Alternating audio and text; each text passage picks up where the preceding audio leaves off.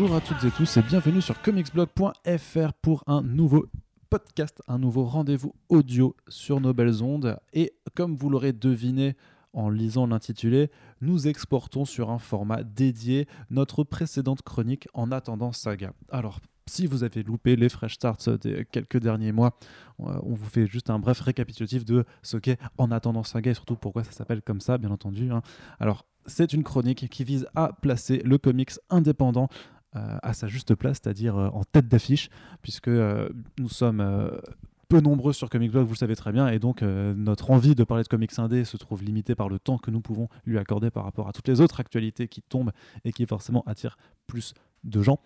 Et euh, comme ça nous tient à cœur de parler de comics indépendant malgré tout, parce que ça fait partie de l'ADN de Comics Blog depuis ses débuts, c'était aussi un très grand leitmotiv de l'équipe précédente. Nous voulons le faire avec un format qui lui est donc entièrement consacré en attendant Saga, ça s'appelle comme ça aussi, puisque Saga a pris une pause. Euh, Brian Kevon et Fiona Staples ont dit que pendant au moins un an, il n'y aurait plus de nouveaux numéros afin que euh, chacun puisse se concentrer sur d'autres projets et puisse un petit peu souffler, puisque après le numéro 54, il y a eu quand même en plus un énorme cliffhanger de la série, donc euh, c'est aussi pour attirer, enfin pour attiser l'attente des lecteurs. Et donc il faut bien s'occuper en attendant Saga, puisqu'il y a d'autres comics indépendants à lire. Et nous profitons justement de la sortie de la série télé Deadly Class euh, sur Sci-Fi pour vous parler du comics. Et on vous fera un petit topo aussi sur juste euh, la transposition avec le premier épisode. Mais vous inquiétez pas pour les fans de séries télé il y aura un podcast dédié qui arrivera quand toute la saison euh, aura été diffusée. Aujourd'hui donc en attendant saga Deadly Class de Rick Remender et Wes Craig et Jordan Boyd à la colorisation Corentin bonjour tu es avec moi pour en parler Bonjour. J'attendais juste que tu me disais que j'avais fait une erreur sur le coloriste, que j'étais plus sûr de moi, mais du coup c'est bon. Oui. Ok, bah c'est parfait. Du coup, bonjour Corentin, Bonjour. et présente-nous Hey, un petit peu Deadly Class. Qu'est-ce que c'est? C'est sorti chez Image Comics, c'est publié en VF chez Urban Comics. Il y a 7 tomes qui sont sortis. D'ailleurs, le 7 est sorti, je crois, la semaine dernière, à l'heure où nous enregistrons ce podcast. Et donc, c'est une très bonne série, une école d'assassins où en fait, Rick Remender va, si tu veux, nous faire un récit sur les difficultés du, lycée en fait, avec tous ces groupes d'adolescents que tu peux retrouver dans, un peu dans les, teen comedies euh, à l'américaine. Sauf qu'on transpose là euh, tout, ce, tout ce carcan avec des assassins, puisque le but justement de cette école euh, dans laquelle on va nous emmener, c'est de former les meilleurs tueurs du monde. T'as fait une petite erreur sur le coloriste. C'est vrai Ouais. ah, bon, C'est Lilo Ridge qui a commencé la série au début. Mais, c'est après, Jordan- Jordan... Boyd est venu ensuite, effectivement. Donc il y a bien deux coloristes pour la série. Vous inquiétez pas, c'était juste pour, euh, pour, me- Voilà. pour rire d'Arnaud Kikou. Mais Voilà. non, je, vais partir de ce podcast avec euh, Corentin qui va faire Non, il n'y a pas de honte, il n'y a pas de honte. Je viens juste de vérifier, en fait, à vrai dire, je, je croyais que c'était que Boyd aussi. Donc, du coup, ouais, comme tu l'as dit, alors, euh, bon, pour présenter Deadly Class, je pense qu'il est important de présenter l'auteur, donc Rick Remender. Alors, Rick Remender, qui c'est? Eh bien, Richard Remender est un auteur californien, n'est-ce pas Euh, Qui, au départ, en fait, était un, bonhomme qui, euh, qui vient de, l'animation, au départ. Euh, il a travaillé sur, des, sur le Géant de Fer, d'ailleurs, de Brad Bird, un très très bon film qu'on vous recommande. Je pense que vous l'avez vu, je sais pas pourquoi je dis ça, bref, peu importe. Et lui explique, en fait, c'est particulièrement lié à la série Deadly Class, que un moment donné de sa vie, gros fan de punk et relativement antisocial qu'il était, il écoutait en fait les, les albums de Henry Rollins, qui était un musicien connu notamment pour Black Flag, euh, un, donc un musicien de punk rock californien particulièrement rebelle, qui est ensuite devenu un activiste politique, humanitaire, euh, qui, enfin, je vous conseille de vous intéresser à lui, ses œuvres sont passionnantes, et qui en fait faisait aussi des CD de euh, spoken word. Donc en fait, avec euh, sur fond de musique, il lisait des textes qui parlaient de sa vie, de sa philosophie. Et il racontait une anecdote, euh, ce monsieur Rollins, sur le fait qu'un jour, quand il était jeune en Californie, dans les, dans les années 80, il avait rencontré un, un SDF qui lui avait expliqué qu'il aurait toujours voulu être un danseur de ballet, mais qu'il n'était jamais arrivé parce qu'il n'arrivait pas à enlever la merde de ses chaussures. Et en fait, cette euh, bon, allégorie, on va dire, de euh, ce que tu veux faire par rapport à ce que tu penses que tu peux faire, a vachement inspiré euh, Remender, c'est lui qui en parle, hein, je- je- j'emprunte ses mots, où il dit qu'en fait, à l'époque, il a quitté son travail dans l'animation du jour au lendemain, en milieu de sa vingtaine, pour euh, essayer de devenir auteur de comics. Alors les débuts ont été un peu, un peu laborieux, mais il a vite signé chez Dynamite, puis chez Marvel évidemment, avec tous les grands runs qu'on connaît, notamment celui de Venom, euh, qui est probablement le meilleur run sur le personnage ever. Attends, attends, on n'a pas fini le run de Donny Cates. C'est vrai, oui, tu as raison. Mais c'était assez différent quand même. Mais du coup, oui, c'est un auteur marquant euh, des Big Two. Et comme beaucoup d'auteurs marquants des Big Two, à la fin des années 2000, il a pris le tournant de l'indépendant. Euh, même s'il avait déjà d'autres créations à côté, évidemment. Mais il est parti quasiment en full indé chez Image Comics, où il a signé du coup euh, Deadly Class, euh, de- Black, Black Black Science, Science. merci. Entre autres choses, enfin, les, ses chefs-d'œuvre sont connus. Low, Low, euh, Seven to Eternity. voilà, la récente série de conductrices de, de jeux. de- Avec Bengal, oui, Ouais. c'est euh, Death or Glory. Death or Glory, voilà, qui vient de se lancer, qui est excellente évidemment. Qui arrive d'ailleurs chez Urban. Je crois qu'ils l'ont annoncé déjà ou pas Ouais, peut-être, je ne sais pas. Je sais pas, en tout cas, ça arrivera Vous avez forcément. une exclusivité pour ce podcast. Non, non, mais ça arrivera forcément parce que tu, remarques en fait, tu remarques en fait que tous les titres de Rick Remender quasiment sont chez euh, Oui, Urban oui, Comics. Donc comme euh, comme euh, nous l'expliquait. Amber euh, Amber Ga- merde. Ah, Voilà, cet Amber. Continue, je vais retrouver le nom. Continue. Ouais, retrouve le nom juste que je me rappelle plus de, plus de son de plus de son de famille. Comme l'expliquait dans une interview qu'on vous a livrée sur Comics Blog, euh, il y a des euh, il y a des agents en fait qui s'occupent des, des droits de Image Comics, mais comme en fait tous les auteurs gardent leurs droits, il y a même des, euh, des auteurs qui se font représenter. Et il arrive euh, notamment sur le marché de l'édition que certains auteurs aient des contrats euh, privilégiés avec des éditeurs. Et euh, clairement, Rick Remender avec euh, Urban Comics, ça semble être le cas. Voilà, donc c'est Amber Garza. Oui, pour ça. Voilà. Et euh, donc oui, effectivement, si vous voulez découvrir Deadly Class ou même toute l'œuvre de Remender, vous êtes déjà très bien servi en VF puisque la Ah oui. plupart des tomes de ces séries indépendantes sont déjà parus et dans, un, dans de très beaux, euh, de très beaux reliés. Euh, donc effectivement, il va concevoir la série Deadly Class un petit peu en marge de ce qu'il faisait à l'époque, puisque c'était beaucoup en termes de science-fiction au moment où il arrive en Indé, notamment Black Science que tu as évoqué sur, on va dire, le voyage temporel, les, les couches quantiques, euh, la création d'univers, et l'eau sur euh, la construction d'une société, euh, ouais, pareil, de science-fiction. Enfin, c'est assez proche les deux séries, je trouve. Mais... Et l'optimisme face à la dépression. Oui, Il y a beaucoup de thématiques, on va en parler, mais du coup, Deadly Class est plus une sorte d'album de souvenirs euh, de ses propres années de jeunesse, en fait. Mm. C'est-à-dire que euh, Rick Remender, il faut s'imaginer que c'est un gamin qui, justement, était un gros fan de skate, euh, qui était un gros punk de, de- l'époque, qui avait découvert les substances un peu illicites avant d'avoir 18 ans. Et qui écoutait euh, bah, tous les groupes de rock qui depuis sont devenus des légendes, donc évidemment Black Flag, mais aussi évidemment The Cure, euh, et tout le rock californien de l'époque, un peu en marge de ce qui, de ce qui se faisait dans la main- le mainstream. Sum 41. Ouais, Sum 41, oui, tout à fait. Bah, les, les plus gros contestataires du système, mon gars, bien sûr. Pareil, l'optimisme, la dépression, tout est là. hein. Mais et du coup, effectivement, tu parlais de teen, de teen comedy. C'est pas vraiment, c'est plus un teen drama à la Skins. teen drama, on va dire, ouais. tu vois, c'est plus l'équivalent euh, US de Skins avec des assassins dedans, puisque effectivement, il va utiliser en fait la métaphore euh, très manga, en fait très shonen de euh, l'école d'assassins pour euh, représenter, on va dire, ses propres souvenirs avec cette métaphore-là. Et ce qu'il explique lui, en fait, il a dit qu'il essaie de traduire le côté urgent et euh, exponentiel des émotions de la jeunesse, où en fait on découvre son corps, on découvre des trucs qui, au, au départ, on s'en branle, tu vois, c'est genre est-ce que je suis amoureux d'elle, et du coup elle est amoureuse de mon pote, c'est chiant, etc. Et il va essayer de maximiser ça avec l'idée que, sauf que là, en fait, si t'es amoureuse de, enfin, amoureux de cette meuf-là, bah, tu risques de te faire tuer, puisque le mec avec qui elle est, c'est le fils d'un cartel euh, notoire. Euh, donc après tout ça va être évidemment maximisé, il va y avoir beaucoup de drogue, il va y avoir beaucoup d'allégories au réel euh, et Tout ce qui est aussi, tu sais, l'appartenance à un groupe qui est super importante quand tu es au collège ou au lycée. C'est, euh, t'as aussi justement, bah, enfin, dans un lycée normal, tu auras les, les nerds, les skaters, les intellos, les, les, euh, les gothiques, les gothiques, les, euh, putain, pardon, les les, gens qui aiment le rap et la weed. tout cela.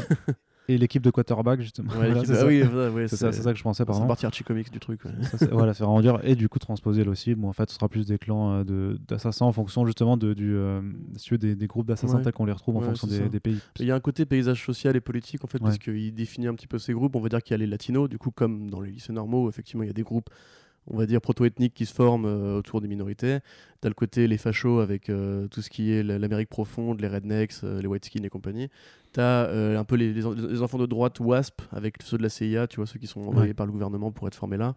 Les Yakuza, forcément. Les Yakuza, effectivement, comme tu disais, les punks, euh, qui, Les qui ont un groupe bien à eux, ce qui est très bizarre pour, parce que normalement les punks sont pas des gens qui croient à la fédération. Et Enfin, aussi les Noirs américains. contre le système. mais donc oui. les, gangs, les original gangsters noirs américains. Exactement, ouais, donc les gangs, et pareil, du coup, t'imagines que c'est un peu la bande des, des, des jeunes noirs du lycée, quoi. Mm.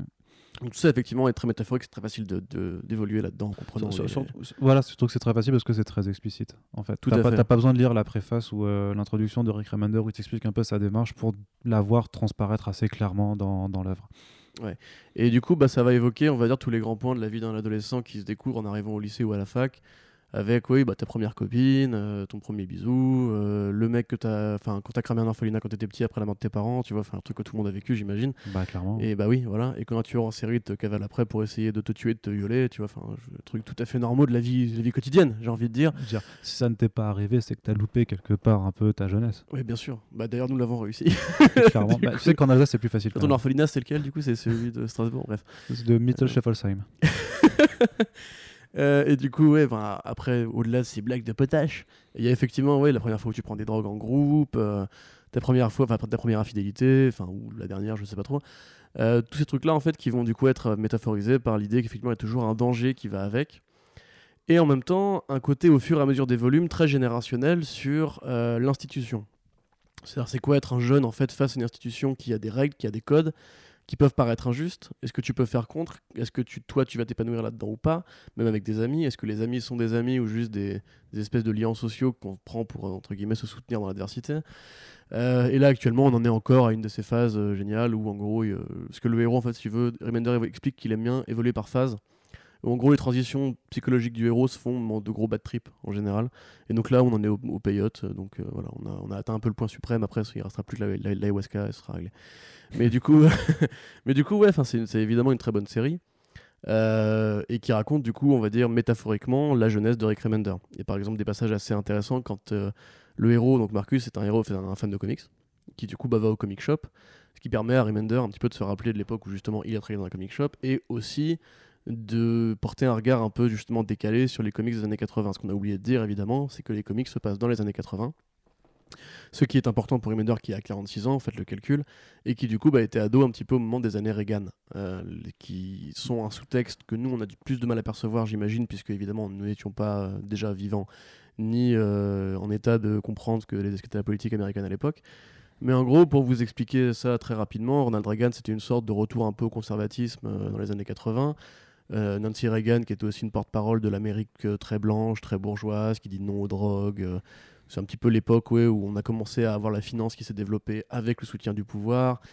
En fait, tout l'establishment qu'on considère aujourd'hui comme une valeur acquise, les mégacorporations et aussi la politique très puritaine des États-Unis sont constitutifs de les, des années Reagan.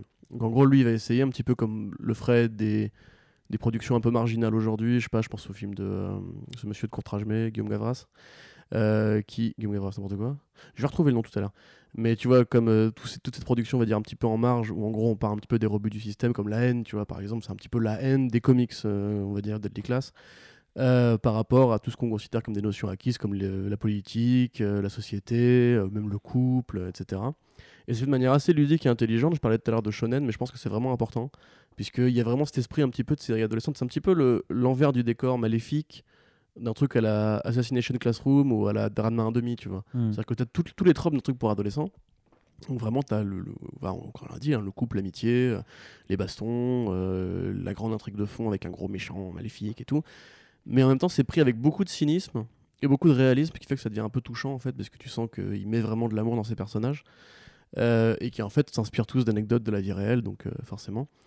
Mais du coup, c'est un peu à la croisée des genres, tu vois, entre euh, ouais, une- un truc à la Skins, un truc vraiment fictionnel euh, sur le côté euh, Battle Royale, et en même temps tout ce côté très biographique, inspiré par Rollins, inspiré par le- les grands punks des années 80, etc. Donc toi, Arnaud, qui a découvert la série récemment, est-ce que tu veux nous donner ton ressenti un peu peut-être dessus? Non. D'accord. Bah, fin du podcast, c'était bien. En Voilà. attendant, Saga, on se revoit la semaine prochaine pour de nouvelles aventures. Salut Et il a vraiment posé le micro. Il est incroyable ce jeu de scène. C'est assez fantastique. Acteur.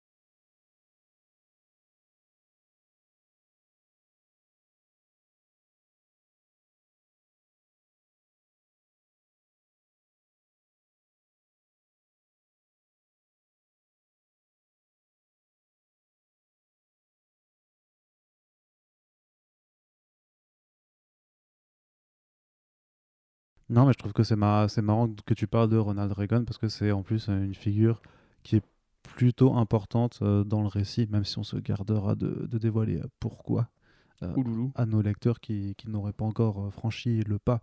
Mais ça me fait marrer de, de voir effectivement ce, ce- le, pré- le président des États-Unis de cette époque-là être présenté comme un peu une figure assez diabolique. euh, Je veux dire, on pourrait le faire Deadly Class dans les années, dans les années, enfin, de façon contemporaine, et je pense que tu pourrais tout, euh, tout, tout, tout- aussi bien transposer avec euh, Donald Trump euh, cette figure euh, américaine.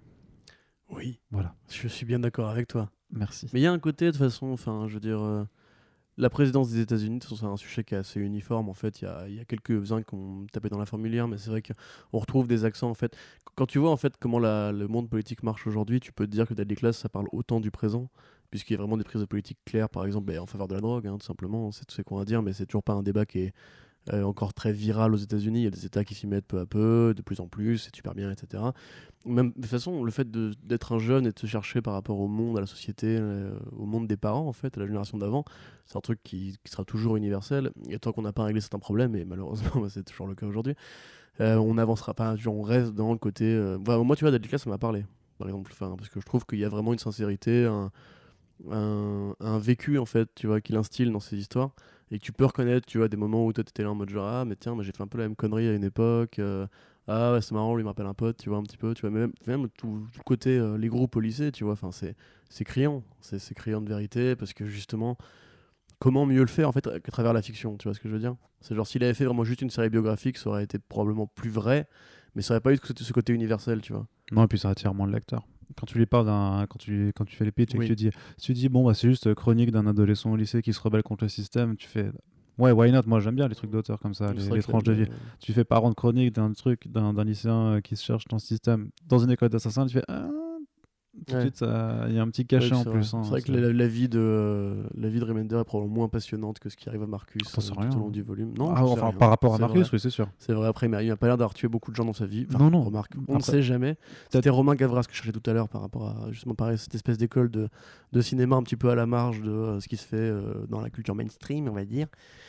Euh, et du coup, euh, mon bon cookie, euh, on peut peut-être parler aussi de la partie graphique furtivement. Je Yes. sais que tu es très impressionné par le travail de Craig et Lou Ridge euh, sur le premier volume. Bah parce qu'il est excellent. Il est extraordinaire, finalement. C'est, euh, je crois que ce qui m'a le plus marqué, c'est vraiment sa, sa façon de mettre en scène. C'est le, le dynamisme qui s'échappe de ses cases. Et, euh, a notamment des scènes de course-poursuite où vraiment. Je pense que de toute façon, et ça, c'est un truc euh, qui revient de toute façon très, très souvent quand tu discutes avec des artistes, que ce qui est important dans, dans une planche de dessinée, c'est d'accompagner le regard du lecteur. C'est-à-dire, c'est qu'il faut savoir, avec, euh, c'est pas seulement qu'avec ton cadrage, mais aussi dans ce que tu représentes dedans, c'est de savoir en fait faire glisser le, naturellement le, re- le regard du, du- d'un point A à un point B. Et quand tu sens que ton regard suit naturellement la chose, tu sais que l'artiste il a réussi ce qu'il voulait faire parce qu'il il te commande en fait. C'est, lui qui devient le maître de la même façon que quand tu regardes un film, tu peux pas détourner le regard autre chose de, la scène. Ben, le but de, pour moi d'un artiste, c'est vraiment de, de- pouvoir t'entraîner là-dedans. Et il y a, y a quelques passages, notamment enfin, dans, dans le premier, euh, dans le premier tome, d'une scène de course-poursuite où la façon dont euh, sont, euh, sont découpées les cases, dont, dont les personnages sont situés, dans la façon dont, en fait, si tu veux, il, il peut découper. En, fait, c'est genre, il a, il un, a un, angle de rue qui sera statique sur trois cases, mais à l'intérieur duquel les personnages vont évoluer de, de- de gauche vers la droite. Et ça fait une forme d'ensemble qui est ultra cohérent, qui, qui est. il- enfin, en plus, le style est beau, tu vois. Et euh, je trouve vraiment que ce qui est, ce qui est le plus marquant là-dedans, c'est vraiment ça. C'est que quand Wes Craig décide, décide à faire les scènes d'action, les scènes de course-poursuite, il y a une forme d'explosion. Et en même temps, c'est quelque, quelque chose qui serait presque aussi libérateur, un peu que, à l'image du personnage d'un punk, tu vois, qui, euh, qui est bourré d'énergie. Et c'est normal quand tu vois le personnage principal, Mhm. quand tu vois le contexte quand même qui est, qui est très, euh, très énergique. Parce que ça aurait été dommage de ne pas avoir un dessinateur qui puisse suivre le mouvement. Et euh, j'imagine, enfin, je sais pas s'il a dessiné euh, chacun des numéros en écoutant effectivement du punk. euh, et si Mm, ça c'est lui a possible. servi euh, Après, normalement, lui, il est plus qué- québécois, donc je suis peut-être plus du, du côté de Céline Dion qu'il faudra regarder. Peut-être qu'il est à côté de la country. Eh ben oui, alors hein. D'ailleurs, oui, du coup, Craig, donc c'est un artiste qui, pareil, a fait ses débuts en, vers, en milieu des années 2000, Marvel DC, et qui récemment, du coup, a aussi quitté ces maisons-là, et travaille plus pour euh, Image, où il, je D'ailleurs, il, a fait The scénarise, Grave- euh, il, ouais. il a fait The Grave Diggers Union. Ouais, tu, tu veux vite fait je non, non, j'en ai, je l'ai pas encore lu. D'accord, bah moi je l'ai un peu lu. Et... Disons que euh, voilà, ça vient un peu à peu, il y a un bon pitch, il y a un bon plot, il y a vraiment un travail artistique sur la série parce que ça il, c'est un peu. euh, il est de quelle saveur le pitch Ah putain. Ah bah oui. Non mais franchement, je te jure, un jour je vais en barrer par contre. Ouais. Donc, du coup, euh, donc il y a un vrai travail esthétique euh, sur le, le choix de, des, des couleurs, de, de- de l'effet de la page, fait un peu Doggy Bags. Tu vois, Ouais. genre, euh, cette espèce de vieille BD un peu poussiéreuse, un peu jaunie et tout. Après, le scénario lui-même est Enfin, ça va, c'est dispensable, mais ça va. Et du coup, oui, effectivement, je, suis, euh, genre, je, je te rejoins carrément. Le plan, le plan de construite, c'est le plus emblématique de toute les classes, puisque il va, il va casser son rythme de découpage, comme tu disais. Il laisse des moments de blanc vraiment qui sont juste là parce qu'il a fait telle forme de case et qu'il va pas la, la reproduire derrière. Il va faire des plans débulés avec des cases euh, en, en- comment on dit, en diagonale. Euh, il va faire des personnages qui sortent des cases et juste pour suivre leur mouvement sur des, des découpages euh, précis Avec les- une autre. avec les couleurs évidemment de Lou Ridge, donc là c'est euh, c'est magnifique. Enfin, au niveau des couleurs, de toute façon, pour moi Deadly Class c'est une des plus belles séries euh, qui existent chez Image, avec du coup Life forcément.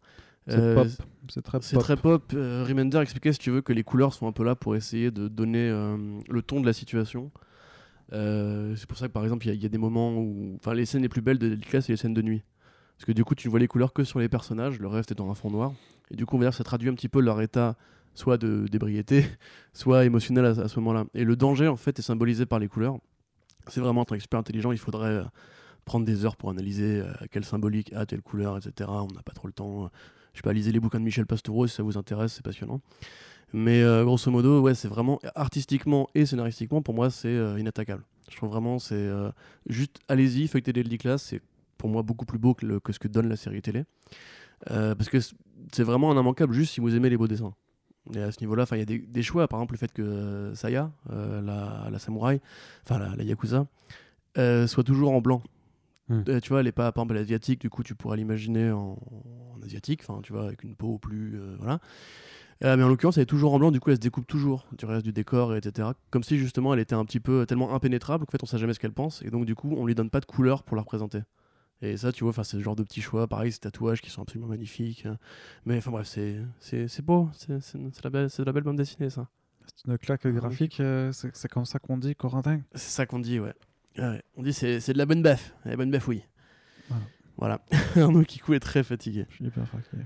Mais du coup, Arnaud, tu veux que je prenne le relais Mais du coup, Arnaud, il y a une série télé Deadly Class aussi, dis donc. Tu voulais, pas, tu, tu voulais parler de l'impact d'abord. De la l'impact, ouais. Bah, ça, c'était plus pour, qu'est-ce- que tu définis Qu'est-ce que tu définis comme, euh, comme impact Bah, est-ce que ça a marché? Est-ce qu'il y a une fanbase autour? Et en fait, c'était pour euh, shifter euh, mollement mais sûrement vers la série télé. Puisqu'effectivement, Deadly Class aujourd'hui, c'est considéré comme une des œuvres qui a un petit peu amorcé le mouvement euh, de Image pour des auteurs comme Brubaker ou comme euh, Vaughn qui euh, se sont complètement éloignés des Big Two aujourd'hui. Euh, c'est une série qui s'est vendue en trade, qui est arrivée chez nous et qui a trouvé son public aussi. C'est pas la première fois que vous entendez, parler sur le réseau Arts. Mais surtout, en fait, on, arrive, on est proche de la conclusion actuellement de Deadly Class. Et ça, euh, que ça, se finit cette année, non? Ouais, Avec le numéro ouais, tout à fait, 37, un truc comme ça, Tout je à crois. fait. euh. T'as Black Science qui va se finir en premier déjà. Ah non, c'est Black Science. oui. Ouais, ouais, Pardon. mais enfin, il dit qu'il reste deux, en ouais. gros, il reste un arc, grosso modo, après l'arc actuel. Euh, et actuellement, on va dire que ouais, enfin, la série, elle a vécu. C'est une série Image Comics qui va passer, qui a, qui a passé le cap des 30 numéros, donc c'est quand même, euh, c'est bien. C'est pas anodin, c'est pas anodin. Elles sont pas si nombreuses que ça à le tu vois, faire. enfin, hein. 6, 7 trades. La septième, là, la septième qui est sortie. Ouais, voilà. Euh, ça a permis justement à Remender de s'exporter un peu vers le milieu de la série télé. Et en général, quand des auteurs aussi talentueux mettent les pieds dans ce genre de milieu comme Grant Morrison, ils veulent plus en partir. Euh, et à, à côté de ça, ça a permis un petit peu de faire vivre l'univers de Rick Remender qui a eu plus de mal à prendre sur Seven to Eternity par exemple. Et qui a aussi accompagné Deadly Class qui s'est un peu, euh, comment dirais-je, empaqueté de récits complexes sur récits complexes. Qui, j'ai un peu l'impression qu'on en parle moins depuis quelques années, euh, de Deadly Class en tout cas. Si tu veux, il n'y a, a- a a- plus l'effet de nouveauté dans, dans un cas comme dans l'autre. Ouais, Et justement, c'est parce que tu as ce genre de projet d'adaptation qui arrive que ça permet un peu de relancer l'actualité autour d'une série. Parce que sinon, tu, bah, tu continues à dire que c'est bien. Tous les, les lecteurs qui ont suivi le chemin sont toujours là, mais je pense que malgré tout, il y, a un- il y a un manque d'appel parce que justement, on arrive à Deadly Class 35. euh, et tu te dis à un moment, quand tu es au 35e numéro, les nouveaux lecteurs, c'est plus difficile déjà pour eux d'arriver. Je pense. Non, ça, ça, je suis qu'à moitié d'accord. Genre, c'est jamais 35 numéros, tu vois. Enfin, ça fait 5, 5 roses euh, l'heure de, de lecture. Moi, je trouve que. Enfin, je pense que quand on parle de comics indépendants, tout de suite. Oui, non, c'est très possible. Après, suite, justement, euh, tu vois, c'est mais, un... mais tu sais, même, même, Oui. même en VF, tu vois, même quand tu. Enfin, quand, quand Trade Paperback, t'as- là, euh, Urban vient de sortir le septième tome. Donc, t'as les mecs qui voient, ils voient, ah, des des gars, 7 tomes, ils font Ah merde, il y en a 6 à acheter avant. Ouais, mais dans ce cas-là, t'achètes le premier, déjà, tu vois, si tu mords, et après... Bah, c'est pour euh, ça qu'ils ont fait d'ailleurs, euh, enfin, on, on- fait pas de la pub pour eux, mais tant qu'on parle de la série, je crois qu'ils ont fait un, un pack à 15 balles les deux premiers tomes, un truc comme ça. Et euh, bah, Très bon pack, du coup. Non, c'est un bon pack du coup. Donc franchement, si, si après nous avoir écouté, et ce malgré ma fatigue apparente, vous avez envie de tester la série, franchement, c'est c'est une bonne façon En de la vrai, il découvrir. adore, hein, mais voilà, c'est. Non, non, ouais, On est vendredi, la semaine a été longue. Très. Oui. Euh, et du coup, oui, alors euh, effectivement, c'est pas pour rien que la série euh, arrive sur Sci-Fi, c'est qu'effectivement, elle, a, elle a même démarré. Voilà, elle a démarré. Euh, suffisamment pour toucher euh, deux personnes qui sont bien connues par le milieu des adaptations de comics, qui sont les frères Rousseau, Anthony et Joe Rousseau, qui en fait ont amené le projet, a priori c'est eux vraiment qui ont amené le projet chez Sony Pictures. Euh, malheureusement, le projet de film en fait qui avait été en discussion à une époque a été, euh, enfin c'était jugé trop bordélique, trop coûteux, trop, euh, trop tout. Et à côté de ça, donc t'avais des, enfin ça fait des années qu'on en parle hein, de ça. hein. À l'époque, il y avait même Black Science qui, qui avait été optionné, mais évidemment les options, c'est ce que ça vaut.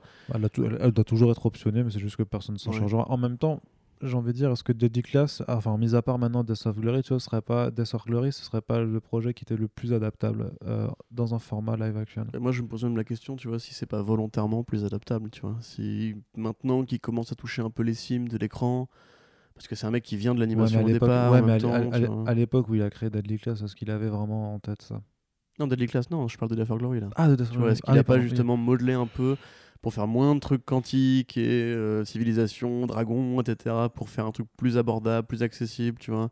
Après, je, pense que Remender n'est pas forcément un mec qui pense comme ça les, les faits, mais quand tu compares ses œuvres d'avant, euh, même Tokyo Ghost ou quoi, tu vois, c'est un autre délire. hein. C'est pas aussi facile à transcrire à l'écran. Oui, et puis euh, parlons pas de Seven to Eternity, qui est un- Ouais, c'est encore plus bordélique.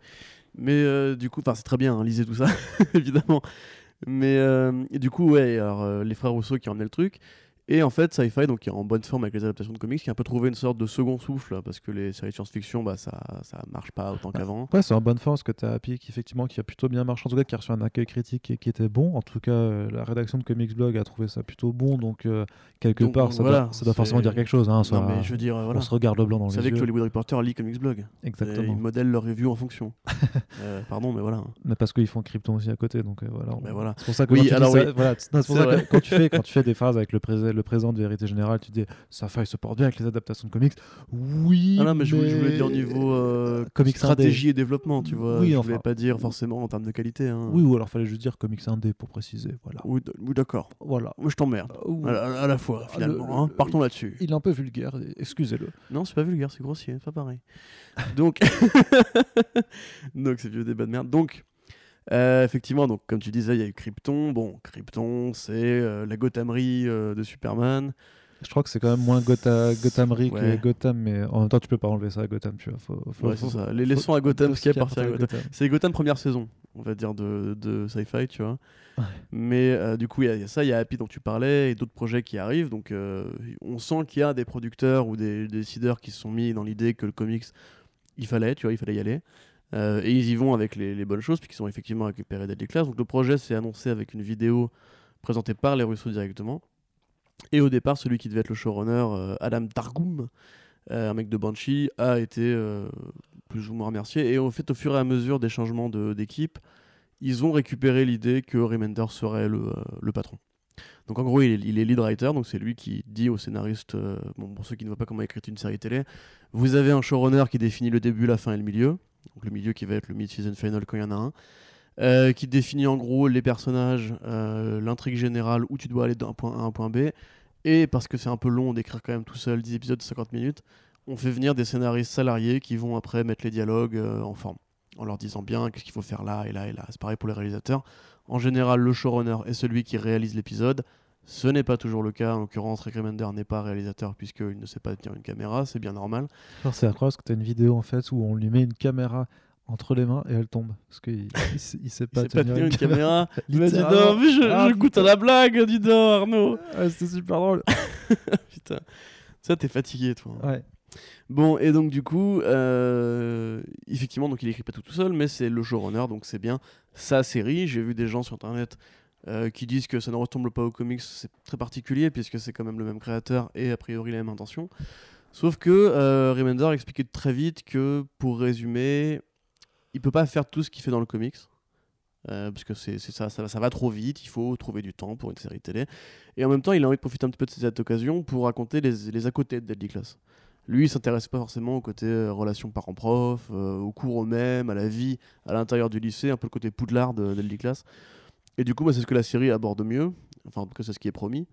Euh, on a eu du coup un pilote qui effectivement va compiler, com- compacter un peu les trois premiers numéros pour euh, présenter Dominion, euh, la course poursuite dont tu parlais, le fameux SDF, voilà. Donc le SDF, comme on l'a dit, Henry Rollins, l'inspiration directe, n'est-ce pas, formidable. Et arrivé là, c'est le début de la saison. Donc Arnaud, j'ai envie de dire, Alors, instant, instant Arnaud review, C'est Arnaud découvre Deadly Class sur Sci-Fi. Bah non, bah justement, bah, parce que comme j'ai dit, on fera un podcast dédié à toute la série télé une fois qu'elle sera, une fois que la première saison aura été achevée. Donc là, on se concentre juste sur le premier épisode Mais un peu pour faire hein. les liens avec. Non, mais je, précise à nos auditeurs qui, euh, qui n'avaient pas saisi peut-être la nuance subtile de ton Euh, oui, propos. je comprends. Voilà. Et, et- et par rapport au pilote, mais c'est ma- c'est marrant ce que tu dis sur le pilote parce que quand tu parles de la course poursuite, justement, ils l'ont squeezé quoi. parce qu'en Ouais. fait, c'est- la différence. Et Enfin, moi, c'est ce qui m'a vraiment frappé du coup, parce que j'étais tellement, euh, enfin, j'avais- j'ai tellement été marqué par cette scène, dans- par le dessin de Wes Craig là-dessus, que je disais, ok, ça va être complètement fou s'ils arrivent à faire, à essayer de faire un montage ultra dynamique là-dessus. Et en fait, bah non, en fait, il y a toute la course, ta moto passe à la trappe, en fait, euh, ça s'arrête, il se tire dessus, et puis il l'embarque en, en bagnole et on cut, et on arrive à King's Dominion. Et euh, bah, le manque de budget, quoi, en fait, tout simplement. Je pense que c'est Ouais, vraiment là, ouais. franchement, c'est et je pense que c'est quelque chose que tu, que tu peux voir maintenant dans, dans certains choix qui sont faits où c'est pas forcément la volonté de pas remettre une scène ou d'en, ou d'en rajouter une autre, mais tout simplement on n'a pas les moyens de faire la chose. Et en même temps, j'ai envie de dire, parce que Sci-Fi reste quand même une chaîne avec un budget euh, relativement modéré. Et euh, pardon. Et je me dis juste que ils n'avaient pas les moyens techniques pardon, de, de faire une scène de course-poursuite ou s'ils l'avaient fait mais que ça avait été moins, euh, moins, moins propre et tout, ben, ça aurait fait un petit peu pitié, tu vois. Donc euh, je pense qu'ils avaient toutes les raisons de, Oui, oui, oui. de vouloir s'épargner, d'avoir l'air un peu ridicule, à vouloir faire quelque chose de stylé qui ne le serait pas. Ceci étant dit, l'esthétique est bonne. Il y a, je, trouve, je trouve que l'esthétique générale de la série est, est vraiment, euh, est vraiment bien fichue. Parce que ça reprend quand même vachement des, de l'esthétique du comics, notamment dans le look des personnages, dans, Ouais, dans carrément. leur apparence. Je veux dire, et tu as, une photographie. Alors, je sais pas si c'est le grain, comment. Moi, je suis pas un technicien de l'image euh, du cinéma, mais tu as quand même certains passages où ça fait vraiment. Enfin, tu sens qu'il y a eu un travail derrière pour avoir euh, ce- cet ensemble, c'est-à-dire qu'on travaille le décor, les personnages, les costumes, le maquillage. La première scène où tu vois la, justement euh, la latino-américaine avec, euh, je me rappelle pas de son prénom, excuse-moi, son, son maquillage en façon Dia de la Morte. Y a, tu vois, elle, est- elle a quelque chose avec sa robe, avec le maquillage, tout ça. Il y a quelque chose qui, qui, qui, fait vraiment planche de comics limite, qui fait limite, qui fait limite dessin. Pareil, tu as T'as certains montages et puis tu sais t'as le passage du flashback aussi qui du coup se retrouve fait en animation qui est aussi une jolie façon de euh, bah, Ouais, c'était marrant ça. Je me suis demandé si Remender l'avait pas fait, l'avait pas fait lui-même vu qu'il vient de l'animation au départ. Ou alors c'était caprice. ouais. euh, non non mais carrément mais, mais du coup je trouve que ça je trouve que ça, ça permet de varier les plaisirs aussi et donc ouais, voilà bah après je sais que toi t'en as fait t'en as fait une critique avec laquelle je suis Oui. re- relativement euh, d'accord puisque gros- grosso modo euh, Corentin et moi ne formons qu'une seule même entité euh, protéiforme un petit peu le soir, un petit peu bizarre sous la couette. ça va Voilà, c'est nous, on est ça- fatigués. ça va pas faire plaisir à ta copine ça Corentin dis-moi Au contraire. Non, mais euh, que, que, que, dire, que dire de plus si ce n'est c'est bien Bah je- oui, tout à fait. Bah euh, ouais, donc tu parlais effectivement du look des, des personnages. Moi je trouve qu'il y a quand même des vrais perfect cast euh, dans le euh, Bah, dans ce premier épisode. Son rival, son rival euh, latino-américain aussi, il est. Oui, euh, Carlos, non? Ouais. Non, Carlos, c'est un peu raciste. ouais, si c'est pas Ouais. ça. euh, Non, je crois vraiment que c'est. Ah non, c'est pas Carlos. Attends, je bon pense pas bref. que ce soit Carlos. Non. Peu importe, j'ai envie de dire. Enfin, lui, par contre, vraiment, il est. Bah, façon, les acteurs se dérouillent. Je suis pas super fan de son pote punk pour le coup. Je trouve que son, son Ah ouais sourire à dents cassées Ah, a quelque chose de- d'un peu forcé. Par contre, clairement, les, les, les gangs rendent tous bien. Quoi, les, euh, Euh, oui, euh, c'est- tu as raison, c'est vrai. Mais je voulais juste vite revenir sur Marcus. Je trouve que. Parce qu'il y avait, il y avait eu un fan film Deadly Class par une artiste qui voulait un crowdfunding pour essayer d'adapter la série. Ah. Voilà, c'était pour la partie impact. Et euh, je trouve que le, le blouson de Marcus était beaucoup plus stylé euh, dans le comics. Sais, le blouson bleu avec la, Ouais. la rayure orange. Que dans la série, euh, franchement, ils auraient pu se démerder pour acheter le blouson du fan film parce que il a quand même plus de swag. Mais euh, du coup, ouais, non, je suis, je suis grave d'accord avec toi. Après, euh, moi en fait, j'ai un problème avec cette, histoire de budget parce que autant on perd la course poursuite, c'est bien normal, j'ai envie de dire. Mais surtout, t'as un peu trois décors qui se battent en duel quand même. C'est-à-dire que t'as Ouais. la petite cour devant King's Dominion euh, où t'as l'impression, si tu veux, que c'est l'espèce de parc devant, euh, devant le campus, mais en fait, ça fait, ça fait, 15 ça fait 4 mètres et il y a des chiottes au fond, quoi, tu vois. Enfin, c'est un, peu- un peu pas terrible. Euh, pareil, la, pièce où il y a les, euh, vestiaires, tu la manges 3-4 fois, t'es là, bon, euh, je sais pas, essayer de me la filmer en plus large parce que là, vraiment, on sent que c'est un bout de studio que vous avez habillé. Et, ouais, bon, c'est pas, c'est pas tip top, quoi. Après, effectivement, il y a vraiment des, euh, réussites. tous les acteurs sont bien choisis. Le- les choix musicaux aussi. Alors, on a du coup Agent Orange, The Cure, Killing Joke, donc tous les groupes en fait que que- qu'a- qu'apprécie Rick Remender. Il expliquait qu'après le, tournage à Vancouver, il a été directement en Californie, euh, un peu fouiller les, les stores de vinyle pour euh, se rappeler sa jeunesse et récupérer des bonnes musiques à mettre dans la, la bande son. C'est lui qui choisit toutes Ouais. les musiques de la bande son. Après, c'est que moi, j'ai pas une très grande sensibilité au punk des années 80, donc ça me parle. euh, ça m'a pas trop parlé cette histoire de bande son. Mm. Mais genre, je reconnais l'utilisation et je dis, ah ok, enfin, il il veut une ambiance, clairement, Ouais. il veut une ambiance. Mais musicalement, moi, c'est pas, c'est pas ce qui me passionne le plus. Donc euh, voilà. Mais après, moi, ce que je trouve agréable, c'est que tu as plein de séries sur les années 80, euh, comme Glow, par exemple, ou euh, Stranger Things. Et c'est toujours un peu pareil, tu vois. C'est. euh. Enfin, tous ces sons pourris de merde. Bah, moi, j'aime bien, Anna, Non. tu vois. Donc, Non, non, t'aimes pas bien, c'est nul. Et tu vois, enfin, j'aime bien, moi aussi, un peu.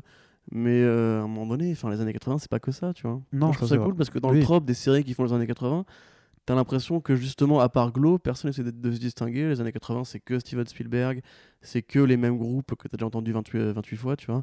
C'est que le synthé et compagnie. Mais non, il y avait d'autres trucs avant. Il n'y a pas que la playlist top 50 et les 10 succès du box-office, tu vois.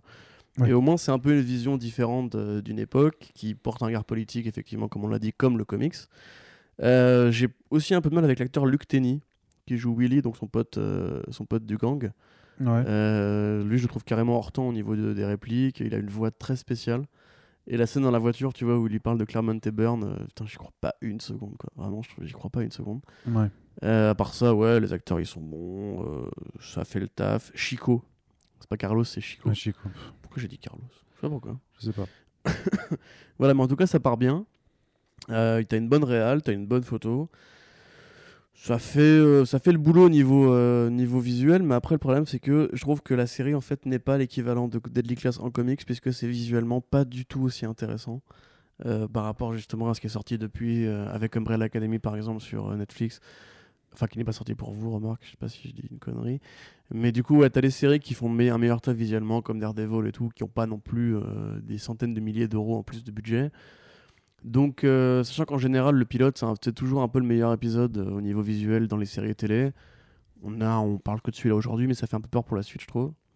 Après, euh, moi, je suis pas du tout contre euh, y revenir. J'ai pris du plaisir, c'est super cool. Et savoir que justement, c'est un créateur qui reste à sa création. Ouais. Un peu comme Neil Gaiman avec Good Omens ou euh, des trucs un peu plus rares comme ça. Bah, même rare, Grant, hein. Grant Morrison sur Happy, hein, tout simplement. Grant Morrison sur Happy, qui est ouais, aussi sur mais- Sci-Fi et qui, à mon avis, explique quand même le, le- la, la qualité de, de l'ensemble. Tout à fait. Et du coup, bah, espérons aussi, euh, si ça fonctionne, si ça trouve son public, que les projets euh, de sci-fi continueront avec les comics, notamment euh, série Les Invisibles. Ah, bah, ça, vous savez que j'attends hein. des nouvelles euh, tous les jours. je, voilà, je me lève à 6h, je check Twitter, il n'y a rien, merde, putain, il n'y a rien. Et après, je, je pleure. Mais du coup, oui, on est content quand même. Bah, on est content. On est content, moi, je trouve. Enfin, oui. Oui, Qu'est-ce que t'en penses, Arnaud? Bah, je pense qu'on est content. Bah écoutez, voilà, c'était en attendant saga, les gars. À la semaine prochaine pour de nouvelles aventures. Salut non, non. non, il faut que tu reprennes là, c'était une vanne. Ça, C'était vraiment crevé. Arnaud. Tu veux pas qu'on on recommence à zéro?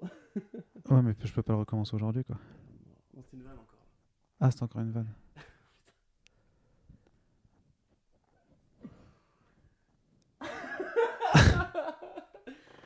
Vas-y, je viens de poser le micro. Rebondis avec énergie et enthousiasme. Et bien sûr, il s'agit d'une blague hein, de ce très cher Corentin qu'on surnomme dorénavant à la rédaction euh, Corentin le blagueur. Oui, c'est vrai, c'est moi. on fait incroyable parce que du coup, quand Avec Corentin il arrive, quand on arrive, on fait ouais, il y a Corentin le blagueur. et là, il, il claque des doigts, il fait une petite blague et, Petite euh, et, et on se marre de ouf. Ouais. Bref, en tout Avec cas, voilà, c'était euh, c'était un, un- un premier test de En attendant saga en solo.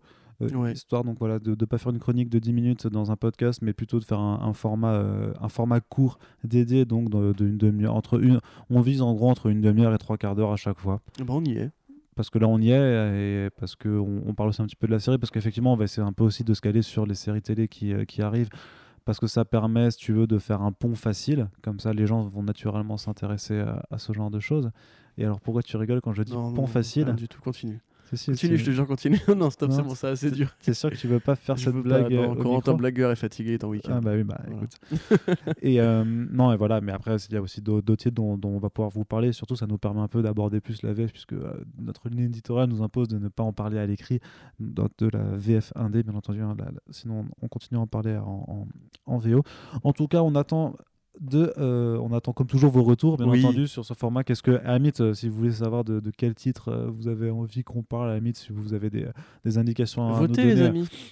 N'hésitez pas, on se, fera, on se fera un plaisir. Forcément, là, il y a Umbrella Academy. Alors, on enregistre ce podcast qui vient de sortir. Donc, on- vous inquiétez pas, il y aura aussi un podcast sur Umbrella Academy, le comics, donc dans un, atten- dans, dans un En attendant saga, et sur la série télé euh, prochainement aussi, puisque là, c'est tout sorti. Donc, euh, on n'a même pas besoin d'attendre. Oui. Techniquement, il faut juste binge-watcher euh, la, la chose, Ouais, ce qui, ce qui demande d'avoir du temps libre. Voilà, c'est compliqué. Et puis envie. Ce- genre- Alors, c'est vrai que toi, t'as pas trop aimé, mais on en reparlera en plus avec un invité que, que les, euh, les lecteurs de longue date seront contents de retrouver. Euh, non, ce n'est pas République, euh, si vous voulez demander, c'est un autre, mais vous serez, Malheureusement. vous, serez quand même, euh, vous serez quand même content de le retrouver, je le pense. Et donc, qu'est-ce que je disais? Oui, on attend comme toujours vos retours. Alors, vous pouvez me dire, Arnaud, t'avais l'air vraiment fatigué, c'était un peu chiant. J'en suis conscient et je m'en excuse. Je ferai mieux la Personne prochaine là. si, si, si, je le pense quand même. Je ferai mieux la prochaine fois. Et euh, voilà, bah, on choisira d'autres titres à lire à- en fonction de, de ce qui se présente. Donc, soit avec les, les- toutes les séries télé qui arrivent, parce qu'il y a de plus en plus de comics indés qui, euh, qui, qui, en plus d'être optionnés, euh, passent le cap de l'adaptation, ce qui est quand même incroyable. J'espère que le. euh, Wow. enfin, je pense que quand ça sortira, on y sera peut-être, on sera plus en train d'atteindre Saga, mais je pense que Wise the Last Man, il y aura quand même plein de choses à, à dire là-dessus. Par exemple, tout tuer. Hmm? On sera plus que deux pour ça d'ailleurs. Clairement, on sera plus que deux. Euh, comment tu teases euh, Oh là là. Tu teases deux ans à l'avance, c'est incroyable. tu sais ce que c'est, tu sais ce que C'est c'est. euh, vraiment incroyable.